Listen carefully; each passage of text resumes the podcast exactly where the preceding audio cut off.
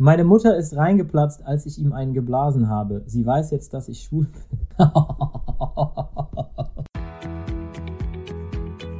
Diese Folge wird dir präsentiert von Studibuch. Teure Fachbücher zu günstigen Preisen. Gib Wissen fair weiter unter studibuch.de.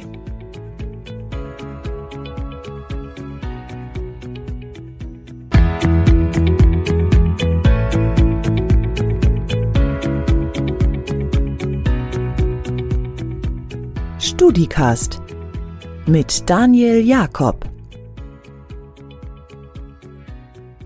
Wir sprechen heute über eine App, die vielen von euch bekannt ist, weil sie so beiläufig nutzen, wahrscheinlich gar nicht groß hinterfragen, wie das alles entstand, was da dahinter steckt. Aber genau das möchten wir heute mal klären. Ich freue mich sehr, den Mann zu begrüßen, dessen App auch mich in Zeiten der Langeweile aufheitert und sage herzlich willkommen dem Gründer von Jodel, Alessio Borgmeier. Hallo, grüß dich, Daniel. Alessio, du bist CEO, du hast nicht viel Zeit, deswegen werden wir jetzt mal im Akkord äh, unsere erste Kategorie fünf wirklich schnelle Fragen äh, durcharbeiten. Erste Frage, wie trinkst du deinen Kaffee? Ähm, tja, ich bin da flexibel. Cappuccino, Flat White oder einfach nur ganz normalen Brühkaffee von zu Hause, wie du hier sehen kannst. Was war das gefährlichste Tier, das du je gestreichelt hast? Gefährlichste Tier? Vielleicht ein Alligator? Was machst du gegen Langeweile, wenn du gerade nicht dein Handy zur Hand hast? Hm, mit Leuten sprechen. Bist du reich? Würde ich nicht sagen. Ey. Kommt drauf an, ob du jetzt das Geld, Geldreich oder so reich nennst. Ah, weil, weil, weil, weil ich glaube, familiär, Freunde ähm, und den Kontext, in dem ich lebe, bin ich schon sehr reich. Finanziell würde ich eher sagen, nicht wirklich. Und äh, letzte Frage, was ist eigentlich dein erfolgreichster Jodel?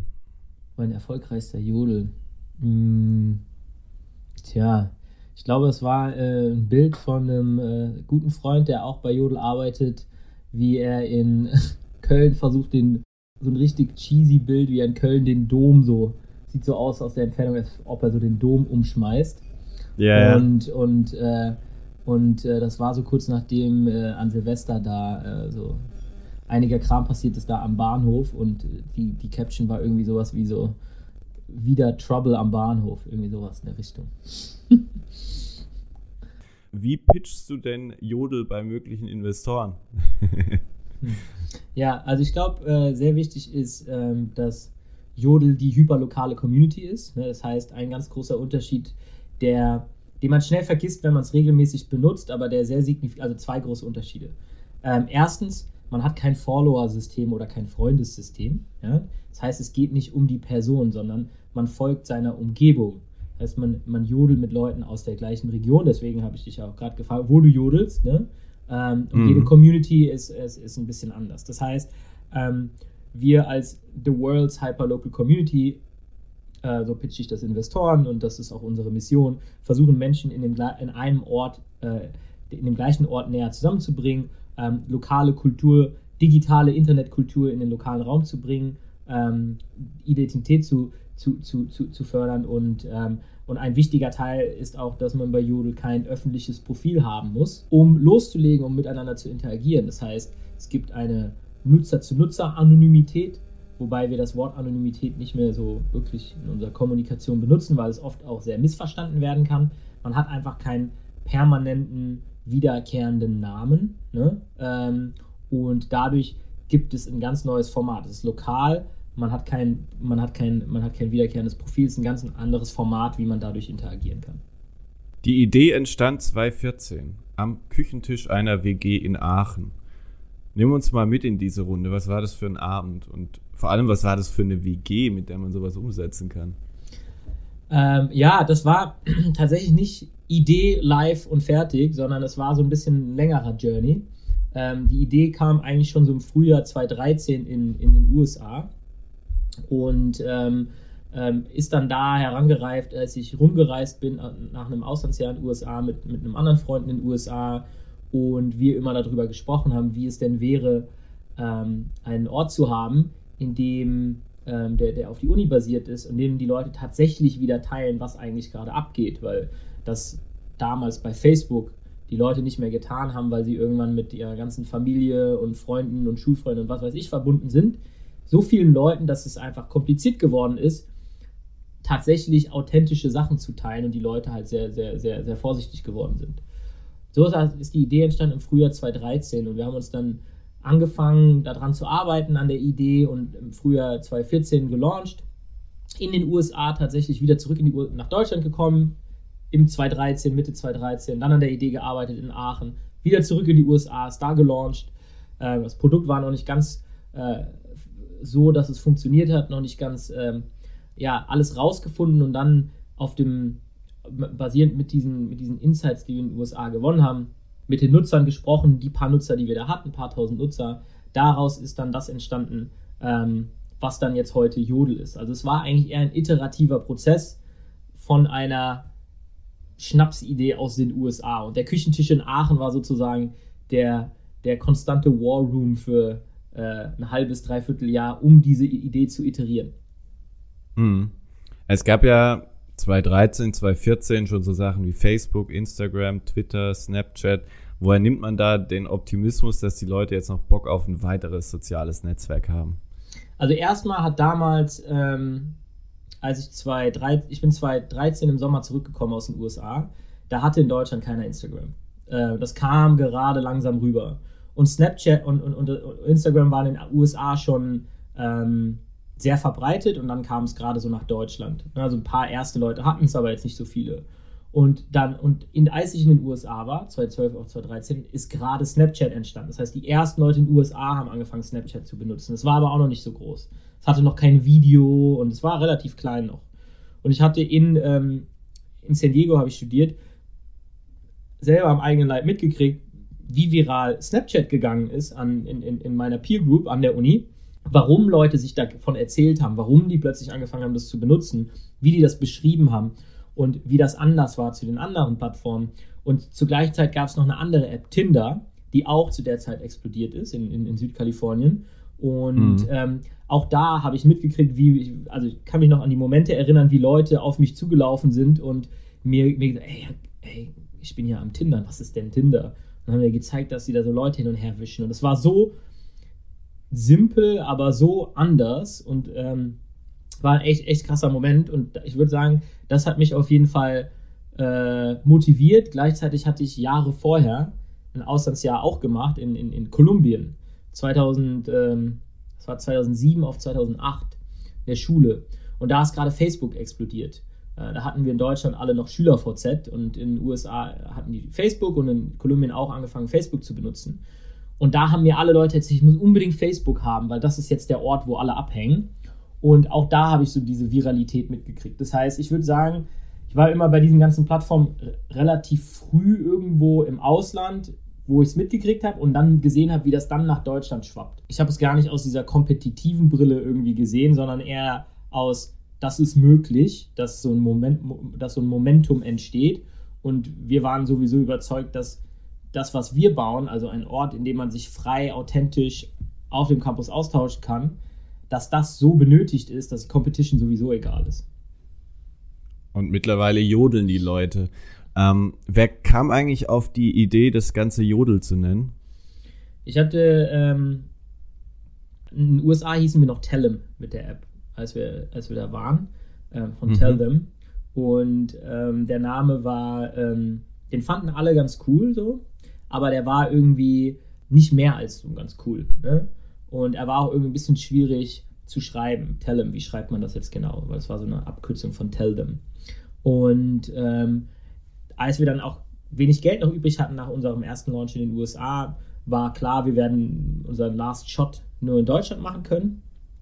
Und ich wollte auch dann den deutschen Namen haben, weil ich fand ein, viel mitgekriegt, dass so in, in auch der internationalen amerikanischen Popkultur viele deutsche Worte langsam so ihren, ähm, äh, ja, ihren Weg gefunden hatten. Und ähm, das war nicht mehr, glaube ich, so deutsch alt eingestaubt, sondern es war so, okay, ein deutscher Name kann eigentlich ziemlich cool sein. Und wir launchen in Deutschland. Und dann kam irgendwie ein am Anfang hieß es Projekt Mumpitz und äh, wir haben dann viele deutsche Namen gesammelt und irgendwann kam so, ja, aus dem Nichts der Name Jodeln. Ja, äh, also mir kam die Idee Jodeln, weil man kann jodeln, man kann ein Jodler sein, man kann ein Jodel verschicken, man kann das so richtig branden und so einen Community-Gedanken darum herum aufbauen. Und ein Freund hat dann gesagt, das N sollte eigentlich davon weg sein, eigentlich nur Jodel wäre eigentlich noch geiler. Und ja, dann habe ich eine Umfrage gemacht und äh, 50% meiner Freunde fanden den Namen den allerbesten Namen aller Zeiten und die anderen 50% fanden den Namen richtig beschissen. Ich meine, das ist der schlechteste Name aller Zeiten. Wenn wir den nehmen, werden wir kläglich direkt scheitern. Und es hat auf jeden Fall eine sehr, ähm, es hat sehr intensive Reaktionen vor, vorgerufen. Also es gab Reaktionen, es war nicht so, oh ja, ganz cool. Und das alleine war schon ein sehr großer Mehrwert zu der Zeit, dass dieser Name ja, provoziert, ich weiß nicht provoziert, aber es bleibt auf jeden Fall in Erinnerung. Und deswegen haben wir darauf gewettet. Ich bin mir auch sicher äh, zu wissen, wann du das erste Mal gemerkt hast, was du da eigentlich äh, kreiert hast, was das für ein unfassbares Gemeinschaftsgefühl hervorrufen kann. Äh, Stichwort Türsteher-Jodel. ja, den kennst du. Okay, Klingelt's da ja. bei dir? Natürlich. Ja, ja. Kannst du die Story mal erzählen? Ähm, ja, das war ein Jodel in München, ähm, wo ein User auf dem Oktoberfest war und die Vermutung hatte, dass seine Freundin fremd geht, ist dann zu der vor die Tür, äh, zu der zu der Wohnung und die hat nicht aufgemacht und er war sich aber sicher, weil da waren irgendwie Schuhe davor, ich weiß auch nicht genau warum, dass sie da drin ist mit einem anderen Mann und die hat das dann gejodelt und die Community hat äh, ihn dann motiviert, vor der Tür stehen zu bleiben, bis sie die Tür aufmacht. Irgendwann müssen die rauskommen.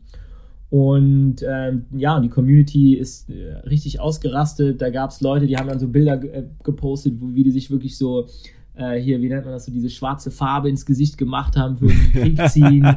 Leute mit so Popcorn und ähm, der Jodel ist explodiert, war riesengroß super viele Leute haben teilgenommen und da sind dann auch andere Leute hingegangen, solidarisch mit dem da gewartet und ähm, ja, und dieser, dieser, dieser Jodel war halt so ein richtiges Momentum.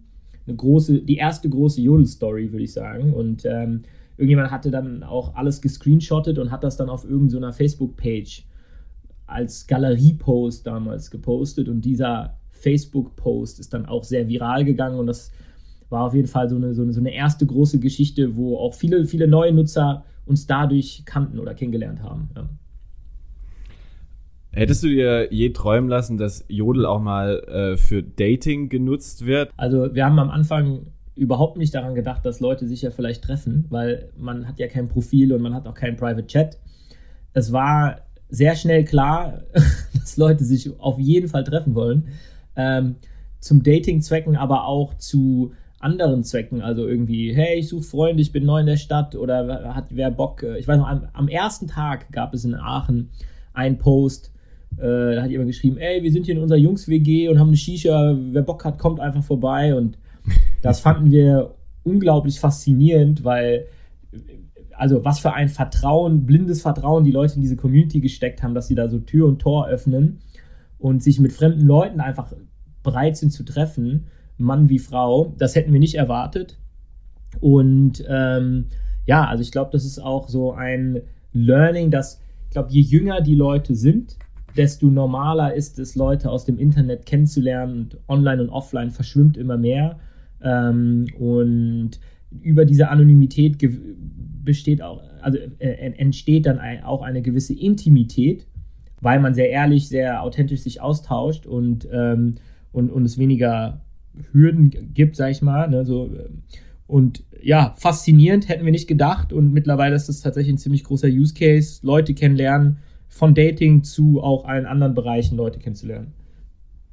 Die App, die sieht mittlerweile anders aus, als es noch vor ein paar Jahren der Fall war. Es gibt nicht nur irgendwie inhaltliche Erweiterungen, beispielsweise durch die Channels, gibt ja auch äh, mittlerweile Werbung auf Jodel. Mhm. Da wären natürlich erstmal die Jodler skeptisch.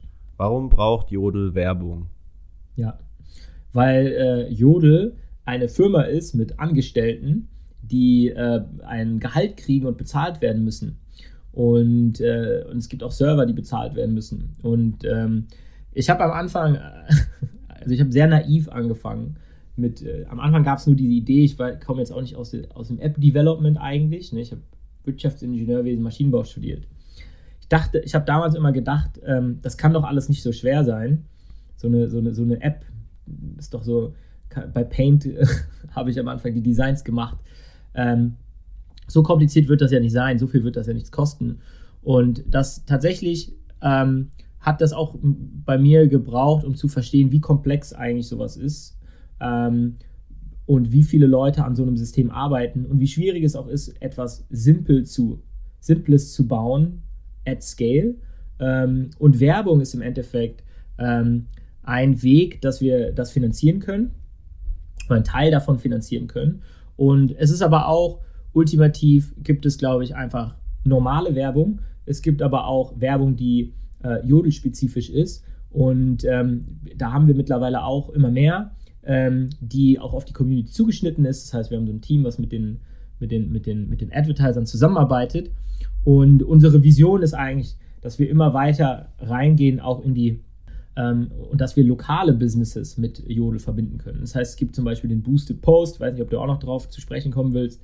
Ähm, aber wir wollen immer mehr Tools bauen, dass ähm, kleine lokale Businesses, die auch Teil der lokalen Community sind, ja, dabei sein können, weil im Endeffekt viele Leute, die diese Businesses führen oder in diesen Businesses arbeiten, sind auch Nutzer. Ne? Und die wollen äh, auch, und die sind ein wichtiger Teil der lokalen Kultur, ähm, die lokalen Businesses. Und die sollen genauso an der lokalen Community teilhaben können wie normale Nutzer, weil wir auch glauben, dass das, das eigentlich die Community äh, abbildet und im Endeffekt ein Win-Win ist für alles, wenn wir das äh, richtig umsetzen. Genau das ist so Werbung in Anführungszeichen in der Nutshell. Ich meine, ihr seid mittlerweile, ich glaube, 60 Mitarbeiter, die da dran arbeiten. Eine interessante Frage in diesem Zusammenhang natürlich ist ja jetzt auch, ist Jodel für dich mittlerweile was Rentables? Also, äh, keine Ahnung, kannst du mir einen großen Cappuccino ausgeben, wenn ich nach Berlin komme? Wenn du nett fragst, dann äh, kann ich dir einen großen Cappuccino ausgeben, aber das hätte ich auch vor Jodel tun können. zum Glück, zum Glück, also was heißt für mich rentabel? Ne? Also es gibt, ähm, es gibt verschiedene Elemente. Wie funktioniert das Ganze? Ähm, das musste ich auch verstehen. also, es gibt, wir, wir, Jodel ist eine GmbH, eine Firma. Ne? Und diese Firma hat verschiedene Anteilseigner. Ähm, ich bin ein sehr wichtiger großer Anteilseigner in dieser Firma als der Gründer von der Firma. Ne? Unsere Mitarbeiter haben Anteile an dieser Firma. Ähm, und dann gibt es Investoren, die kaufen Anteile an dieser Firma, die sagen, hey, ich würde gern 20% haben, dafür kriege ich, kriegt ihr 5 Millionen, sage ich mal. Ne? Und mit diesem Geld können wir dann die Firma anfangen aufzubauen. Ne? Und mit diesem Geld bezahlen wir dann auch die Gehälter, die Serverkosten. Und zusätzlich zu diesem Investorengeld gibt es dann ab einem gewissen Punkt Einnahmen, wie zum Beispiel aus der Werbung oder auch aus dem Boosted Post und weiter und so fort, die dann auch da reingehen. Aber die Firma an sich wird über Zeit sozusagen wächst ne, in ihrem Umsatz und in ihrem Impact, ähm, was aber nicht heißt, dass sie direkt in der Profitabilität wächst. Also das ist direkt die Firma sozusagen mehr Einnahmen als Kosten hat, weil im, im Endeffekt wollen wir das ganze System noch aufbauen und nicht ähm, und das Netzwerk aufbauen. Das wollen wir noch viele Jahre und nicht irgendwie einfach Geld abschöpfen. darauf wetten auch die Investoren, darauf wetten wir, darauf ähm, wetten wir alle, dass wir, äh, dass wir gute, äh, solide, nachhaltige Communities aufbauen können. Und ich bin als Alessio ein Mitarbeiter in dieser Firma. Das heißt, ich kriege auch ein Gehalt als Mitarbeiter. Ich bin angestellt bei der Firma, wo ich auch Anteilseigner bin. Okay. Das heißt, durch die Blume gesprochen, es dauert noch ein bisschen, man muss noch ein bisschen Geduld haben sozusagen, bis so ein Modell dann auch rentabel ist. Na, das heißt, ähm, das ist die Frage, was das Ziel ist. Ne? Ich meine, Facebook, äh, sorry, äh, Amazon ne, sagt ähm, in, dem, in, dem, in dem jährlichen Shareholders Letter, sagt Jeff Bezos äh, jedes Jahr, it's, it's, it's still day one. Und ähm, auch äh, Amazon macht unglaublich hohen Umsatz, aber die hauen jetzt nicht einen hohen Profit raus, weil die das alles immer reinvestieren, ne, um weiter das Business aufzubauen und größer aufzubauen. Und im Endeffekt, wenn man sich das abstrakter betrachtet, unsere Mission ist es, Leute, äh, die in dem gleichen Ort sind, zusammenzubringen. Ähm, und wir haben angefangen mit Studenten in Deutschland, aber ultimativ wollen wir das überall auf der Welt tun und ähm, dass wir Geld umsetzen um es dann wieder in, zu investieren, das ist im Endeffekt sozusagen der Hebel, um dahin zu kommen. Und ähm, das ist jetzt vielleicht ideologisch gesprochen und so weiter und so fort, aber im Endeffekt ähm, geht es uns darum, möglichst großen Impact aufzubauen und nicht ähm, im Monat 200.000, 500.000, eine Million Euro aus der Firma rauszuziehen an Profit, damit es dann an die Shareholder ausgeschüttet wird. Das ist nicht das Ziel. Vielleicht irgendwann in 20 Jahren, aber nicht jetzt. Du hast ja gesagt, du bist ganz normaler Angestellter, aber es war ja gar nicht so leicht, dass wir einen gemeinsamen Aufnahmetermin finden. Ja. Wie stressig ist denn der Alltag als CEO bei Jodel? So mal Hand aufs Herz. Hast du dir ja. das wirklich so stressig vorgestellt, als du da in Paint wild rumgekritzelt hast? äh, nee, also ich hatte überhaupt keine Ahnung und keine Idee, was das eigentlich bedeutet. Ähm, ich musste jetzt auch nicht unbedingt CEO sein. Ähm, das, also, wie stressig ist der Alltag äh, als, als Geschäftsführer? Ich meine, das ist eine Firma mit so vielen Mitarbeitern. Wir haben, wir haben Leute, die, äh, gestern hat einer von uns ein, ein, Kind, sein erstes Kind gekriegt, der baut gerade ein Haus. Ähm, und das passiert, weil er bei uns arbeiten kann. Ne? Also das ist schon ähm, ähm, eine große Verantwortung und bin ich auch sehr stolz drauf. Und wir sind stolz darauf, dass wir so eine Organisation aufbauen, wo Leute so ein Leben führen können. Das bedeutet natürlich aber auch, wir haben viel vor, wir haben, wir haben, wir haben, wir haben eine große Mission, an der wir arbeiten. Wir haben viele Nutzer, große, große Communities, viele Mitarbeiter. Das ist auf jeden Fall kein 9-to-5-Job und ähm, das ist auf jeden Fall wichtig, da mit Herzblut dabei zu sein, meiner Meinung nach. Ähm, es muss einem Spaß machen. Mir macht es großen Spaß. Und ähm, dementsprechend, ähm, ja, ist das so, äh, integriert sich das mehr in mein Leben, würde ich sagen, als jetzt bei vielleicht einem anderen, normaleren Angestellten. Und es ist schon auf jeden Fall von der reinen Workload und Time Invest schon mehr als der Standardangestellte, ja. Und dieser ganze Spaß läuft jetzt seit sechs Jahren. Was ist so das Prägendste, das du in dieser Zeit auch über dich gelernt hast? Also ich kann dir sagen, äh, ich habe noch nie in meinem Leben so viel über mich selber gelernt äh, wie in, in, dieser Zeit bei Jodel. Sehr früh angefangen, äh, sehr früh plötzlich sehr viel Verantwortung gehabt ne, über, über, über, über große Summen an Geld, über viele Nutzer, über Mitarbeiter. Und ähm, auf einmal war ich dann im, im, im, im, also schauen die Leute auf ein, ne, was man macht, hat plötzlich äh, die Leute gucken drauf, das Wort hat mehr Gewicht. Wir, haben, wir sind jetzt hier in einem Podcast und äh, was ich jetzt sage, äh, ist interessant, dass sich das mehr Menschen anhören. Ne? Plötzlich, das ist ja, ähm, das, das, das äh, ja, gab es alles so davor nicht. Und ähm, ich würde sagen, über mich selber sehr, sehr viel reflektierter als davor. Ne? Ähm, ich kriege sehr viel mehr Feedback von außen. Ich ähm, verlange auch mehr Feedback von außen und ähm, bin bewusster in meiner Entwicklung. Davor habe ich mich als Mensch einfach so, sag ich mal, treiben lassen und äh, was kommt, das kommt. Ne? Ähm, und ähm, genau, und jetzt sehr viel bewusster die Sachen, die ich, die ich verbessern will oder die ich auch selber als meine Stärken oder Schwächen sehe.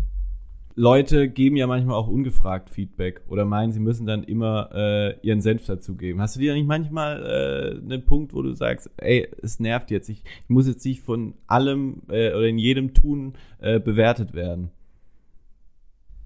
Ja, also ich meine, ich bin jetzt, ich lebe leb jetzt nicht in der Öffentlichkeit, ich habe jetzt kein Instagram-Profil mit 50.000 Followern, das stelle ich mir auch unglaublich stressig vor, das würde ich auch nicht haben wollen.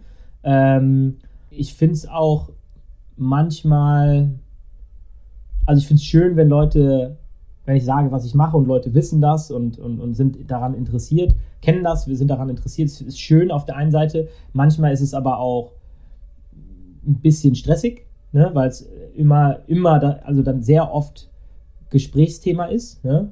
Ähm, da habe ich aber auch gelernt, dass ich das bewusst steuern kann, wie bereit ich da bin, da, da selber drüber zu reden und, und, und, und jetzt auch Lust habe. Ich kann auch sagen, ich habe keine Lust darüber zu sprechen. Also das ist halt der Preis als CEO und das ist auch wichtig, glaube ich, dass, dass das halt so, it's part of the package. Ähm, man kann, glaube ich, nicht einfach äh, sich in seinem Zimmer einschließen und äh, mit niemandem reden und äh, dann kann man, dann ist man, dann sollte man die Firma nicht führen, sondern es jemand anderen tun lassen. So, und, ähm, mhm. und ja, es hat alles Vor- und Nachteile. Ähm, Und, äh, aber ich sehe es eigentlich alles als eine große Chance, sehr viel zu lernen. Und es macht mir, wie gesagt, großen Spaß. Deswegen nett, nett ist die Gleichung für mich auf jeden Fall sehr positiv. Ich hatte auch unsere Community äh, bisschen dazu aufgerufen, Fragen an dich zu stellen. Da waren interessante Sachen dabei. Ich habe auch ein paar Sachen irgendwie hier jetzt integrieren können. Ich werde jetzt keine Namen nennen. Ich hoffe, ihr verzeiht mir das. Zum einen kam, wo wohnt Franjo? Die Frage möchte Franjo, äh, dass man das weiß, wahrscheinlich nicht. Ähm, aber was ich äh, sehr interessant fand, was war das am höchsten gemessene Karma? Ja, also wo wohnt Franjo, würde ich trotzdem beantworten mit auf seiner Vespa. ähm, und ähm, was war das höchste gemessene Karma? Ähm, das letzte Mal, dass ich mich daran erinnern kann, dass wir das irgendwie so uns angeguckt haben und gefetcht haben, war, glaube ich, irgendwas über 10 Millionen. Ähm, und das war irgend so eine Person in Finnland die sehr erfolgreich Boah, jodelt und auch sehr erfolgreiche Haustiere besitzt. ja, ja, sowas funktioniert immer gut. Ich habe zum Abschluss unseres Gesprächs eine kleine Bitte an dich. Ich habe bei Jodel eine Lieblingskategorie, die nennt sich Horror Date Stories. Mhm. Hast du deinen Handygriff bereit? Ja. Äh, ich würde dich mal bitten, Jodel zu öffnen. Äh, du jodelst in Berlin, ne? Und die Kategorie Horror Date Stories. Ich habe mir die Jodel mit den meisten Upvotes in dieser Kategorie mal angeschaut und die sind echt grandios. Und vielleicht können wir uns einfach mal die drei besten so hin und her werfen, so als kleines Horror-Date-Ping-Pong. Ja. Und mal schauen, wer die besseren hat. Das können ja dann auch die Leute, die das jetzt anhören, entscheiden. Möchtest du anfangen oder soll ich anfangen? Ja, ich kann anfangen. Ich lese den dritten vor, den, der, der ist kurz, knackig und ziemlich witzig. Okay, so mache ich auch. Meine Mutter ist reingeplatzt, als ich ihm einen geblasen habe. Sie weiß jetzt, dass ich schwul bin. okay, äh, dann mein Platz 3 hier in Stuttgart. Der ist sehr witzig. Erstes Mal mit und bei ihm geschlafen. Nachts hat er einfach aus seinem Fenster gepinkelt. Was man so macht halt, ne? Was man so macht. Ja. Was ist dein Platz 2? Ähm, war das dritte Date, hatten vereinbart vor dem Date, jeder diese kostenlosen Schnelltests zu machen. Nach dem Sex öffnet sie ihr E-Mail-Konto und meint dann, dass ihr Test positiv ausgefallen sei. Eieiei. Heftig. Ich habe aber auch was Schönes auf Platz 2. Mein Freund, zwei Jahre zusammen, spielt in der Kreisliga und wollte, dass ich mal mitkomme, damit wir nach dem Sieg ein bisschen feiern. Er hat nach sieben Minuten eine rote Karte bekommen und sein Team hat 0 zu 11 verloren. Feiern wollte er auch nicht mehr. Geil. Sie bekommt so, okay, 2000 Euro Taschengeld im Monat von ihrem Vater und beschwert sich darüber, dass es schon anstrengend ist, als Studentin auf so viele Annehmlichkeiten zu verzichten. Auf was verzichtest Wo du bitte? Wo sie recht hat. Ja, das niedere äh, Volk versteht sowas nicht. Nee, nein, definitiv, definitiv mein Platz 1 ist auch echt äh, super. Da habe ich mich heute Morgen schon köstlich drüber amüsiert. Aufwendig für ihn gekocht, stand echt lange in der Küche. Frage, ob es ihm denn schmeckt. Er zum Scheißen reicht's. ja. Mega, ne? Alessio, es hat mir großen Spaß gemacht. Ebenfalls. Vielen Dank für das tolle Interview. Und, Gerne, Daniel. Äh, genau.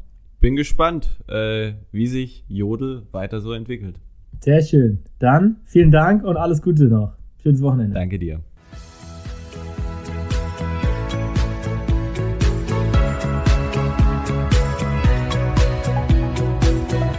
Die heutige Folge wurde präsentiert von Studibuch, deine Nummer 1 für gebrauchte Studien und Fachbücher. Überzeuge dich selbst auf studibuch.de.